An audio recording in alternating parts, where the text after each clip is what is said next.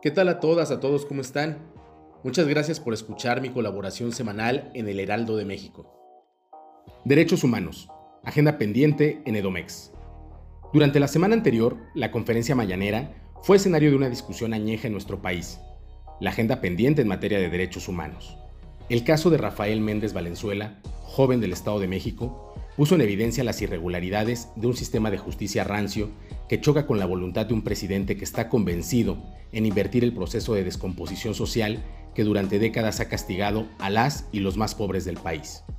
¿Y esto porque es un asunto de todas y todos? Porque una de las banderas más claras durante el largo proceso para el inicio de la 4T ha sido el combate a la impunidad y a la injusticia, elementos que en el Estado de México abundan. Este ejemplo puso sobre la mesa las anomalías recurrentes y casi normalizadas que se cometen de forma cotidiana, que van desde el momento de las detenciones, pasando por la presentación ante los ministerios públicos, la fabricación de delitos, ausencia de una defensa adecuada y la persistencia de un elemento lacerante en nuestra sociedad, la tortura. En nuestro estado aún prevalece la actuación impune de cuerpos policíacos, mandos civiles e integrantes de toda la cadena de procuración de justicia sin una actuación contundente del responsable del Poder Ejecutivo para frenar esta situación.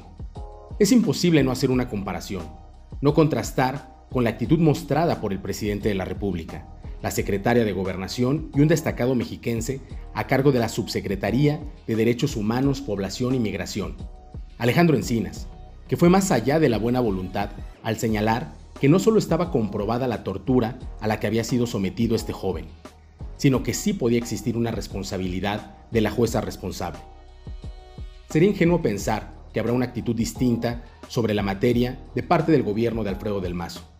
Y ante ello, la única vía para cerrar las brechas de desigualdad y erradicación de estas prácticas están en el legislativo, hoy de mayoría morenista, en la presión que no es poca que puede ejercer sobre el Poder Judicial y en el compromiso de los gobiernos municipales para la implementación y vigilancia de protocolos de actuación de sus policías, donde los abusos tampoco son menores. No son temas sencillos. Quizá la mayor parte de la población no conoce el infierno burocrático y de corrupción que implica dar de baja un elemento policíaco por malas conductas, pero las alcaldesas y alcaldes no deben renunciar a explicar a la ciudadanía esos fenómenos para hacer de ella su aliada el tema de inseguridad es el más sentido por la población de acuerdo con prácticamente cualquier encuesta. En pleno proceso electoral, todos los actores políticos deberían de ayudar a explicar la complejidad del tema.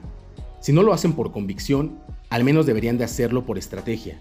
En cualquiera de los casos, la beneficiada sería una ciudadanía que hoy padece el todo de un problema del que no conoce prácticamente nada.